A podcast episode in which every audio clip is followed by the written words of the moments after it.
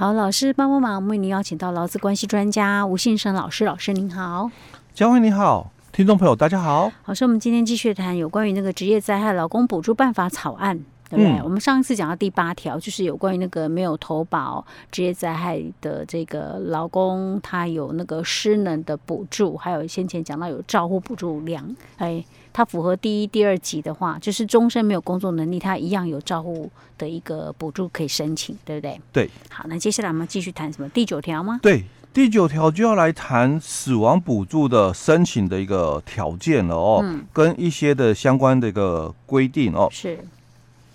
那我们第九条他就谈到一样哦，嗯，他是讲说没有加职灾保险的劳工，好哦，因为你有参加职灾保险，当然劳保就有给付嘛，是哦，所以我们这里。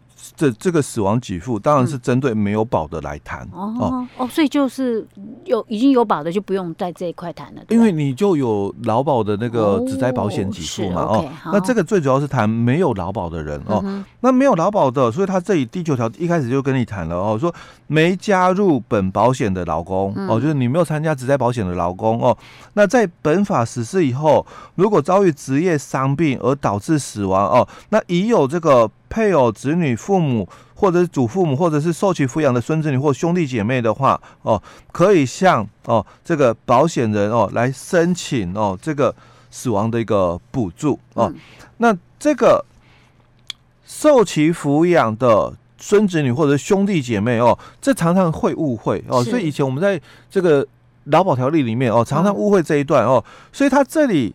我就讲说他们很用心啊，他把很多以前发生过的这种争议的部分，在这一次的这个灾保法里面，条文里面，哎，都解释了，把它说清楚，哎，都讲的很清楚哦。所以他这里讲说，那什么是这个受其抚养的孙子女或兄弟姐妹？因为以前也有单身处罚条款哦，劳保老年给付嘛，对不对？哦，那有这个单身的这个处罚条款，到底我可不可以来申请这个弟弟的这个这个差额给付，对不对？因为他本来是想要领这个月退嘛，哦，活跃就领越。多，结果后来往生了嘛，嗯、那没有领到，就是就什么都没有。对，一次领 一次给付的金额还没领全、嗯、全部嘛，对不对？嗯、所以他能够领差额给付嘛。嗯、可是差额给付他是兄弟姐妹啊，嗯、但到底是不是兄弟姐妹就可以领？以前曾经发生新闻嘛，是哦，所以后来才有所谓的处单身处罚条款的这个说法出来哦。是所以这里他就提到了哦，那这个。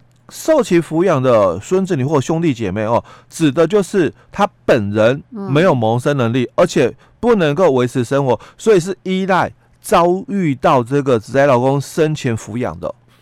所以你你要弄清楚嘛，谁养谁？因为在刚刚那个我刚刚提到那个什么单身处罚条款的时候，他就是发生这个问题嘛。嗯，到底是谁养谁？民众搞不清楚嘛。对啊，对，受其抚养的是指这个意思。对哦，所以他在这里又讲的非常清楚了哦。好，再来第一项的这个补助哦，按他这个死亡事故时哦，这个老公哦，职业灾害保险投保薪资分级表的第一级的。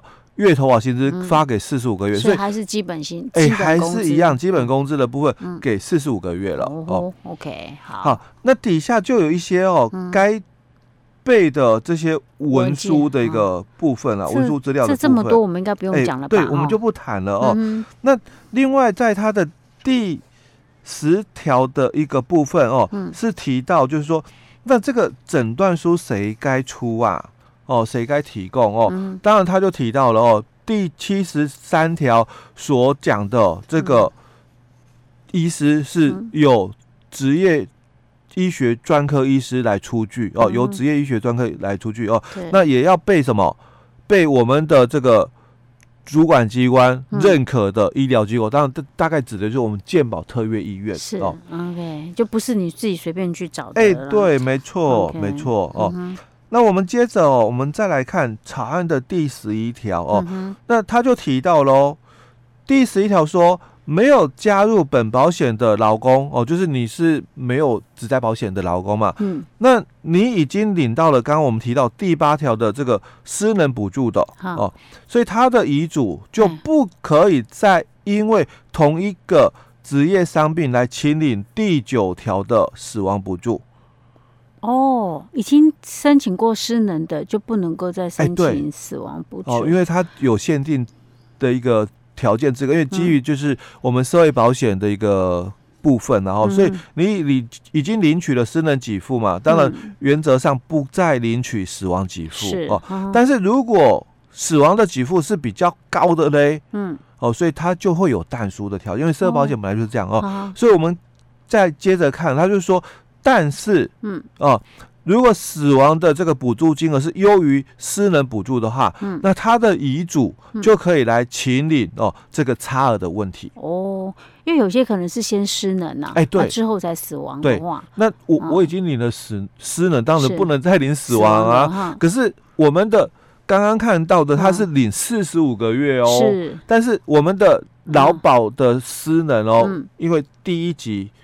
一千八百天，嗯，哦，当然第一集来讲可能是优于，因为是。你以三十天来算的话，大概六十个月，嗯，哦，那当然就优于哦。但是如果我拿到的失能是比较低的嘞，是哦，哦啊，所以他这里就提到了哦，看哪一个对优于的部分哦，那就领差额可以领哦。好，那再来我们再看哦，在十一条的这个。第二项里面哦，他就说了哦，那没有加入本保险的这个劳工申请第八条的私人补助之后，那经过这个劳保局的一个审定哦，那因核发而尚未核发前就死亡的哦，所以他有情况嘛哦，是，那他就说，那因同意这个职业伤病死亡的，其遗嘱哦，你就可以选择哦这个二择一了哦，哦，你就可以选择比较高的，因为刚刚我们是讲说，你可能先领了。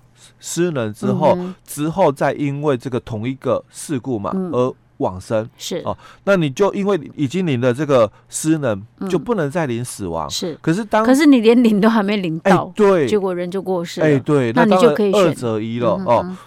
好，那这是在十一条的一个部分哦。嗯、那我们接着哦再看哦，就是我们的这个十二条的一个部分哦。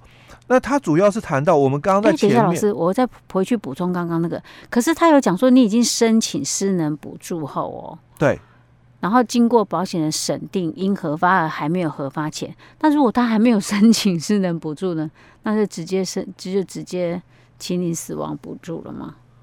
如果还没有申请失能哦，嗯，哦，还没申请哦，就不在了，嗯，那因为这个是在民法里面的概念是。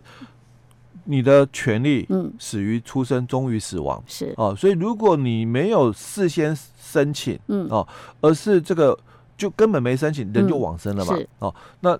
只能就是选择就是死亡给付啊，对，因为他我我有刚刚也特别看到他有写这一哎，对哦，基本上他们的概念都是这样哦。如果你有申请，那就可以二择一，是哦。那如果没有申请的话，那就只能选择死亡给付。所以有些时候这个时效真的是蛮重要的。对，所以我们一直在节目。就是宣导的一个概念，就是权力真的是让懂的人去争取啦。但是有些时候事情刚发生哦，嗯，大家很手忙脚乱，你知道吗？真的真的哦，有很多事情，甚至有时候你可能还在住院医疗期间，那可能医师诊断证明也还没来得及开呢，对不对？对对，所以这真的很难讲哈。对，没错没错。OK，好好，老师不好意思，刚刚打断你，好，我们继续。好，那我们接着再看哦，那在我们的这个劳保的老年。的那个年金给付里面哦，嗯、其实哦，我们在节目也讲过，嗯，它会不会固定都是一成不变的金额？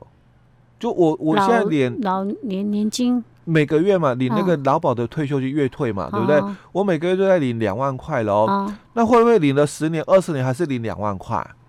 有不一样吗？哎，我们之前有讲过，只是说我讲说是，是政府有调薪，我们有讲。那不是公 公务员的事。基本上哦，它会随着消费者的这个物价指数调整。哦哦，是哦。但是我们有讲过，只是我讲说，因为金额太少了，就忽略它吧。是，哎，因为我们有时候在分享的时候嘛，消费者物价指数哦。可是以我们这几年那种通膨这样子看起来，应该可以应该调很高，应该可以调调比较多才是啊。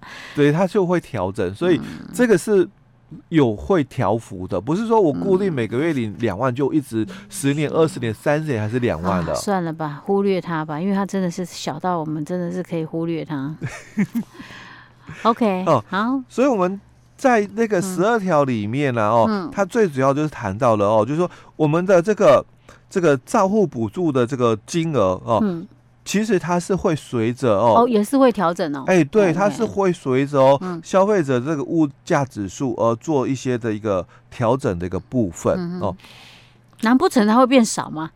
是不会少，哎，但是它会变多，因为他说什么正负。成长率达正负 百分之五十，依该成长率调整。嗯，意思是说，如果万一它有负的，我们也会跟着调整。所以它是会调涨，但不会调价。哦，哦，这一点是可以放心的。因为消费者物价指数应该是一直都是往上。哎，这跟我们通膨有什么关系吗？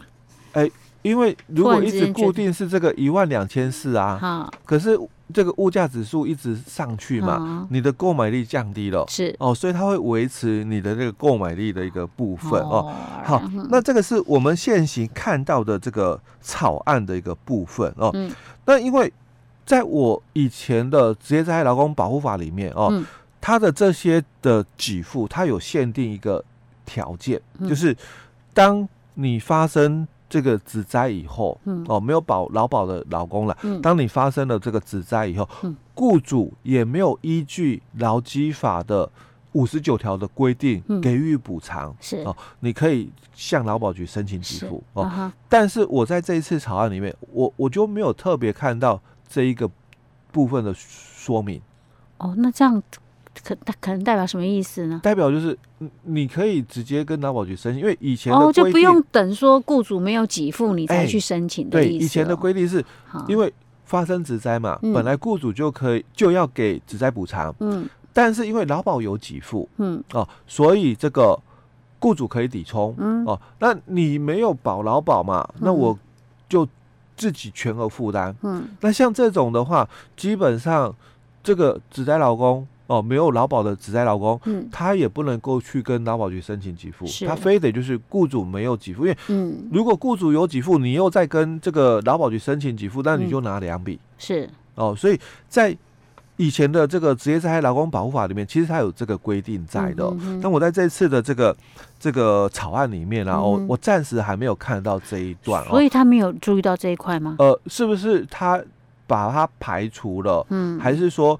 他觉得应该是要再照顾多一点哦，嗯、还是后后呢后续会、嗯、会有所谓的在修法，因为这是草案哦，哦，那、哦、会不会是这样不变？不知道，嗯、一定要等到公布之后才知道。是，这是明年的五月一号实行哦，所以哦还有一些些时间啊。哎，对对对，没有到那么急迫性，对了。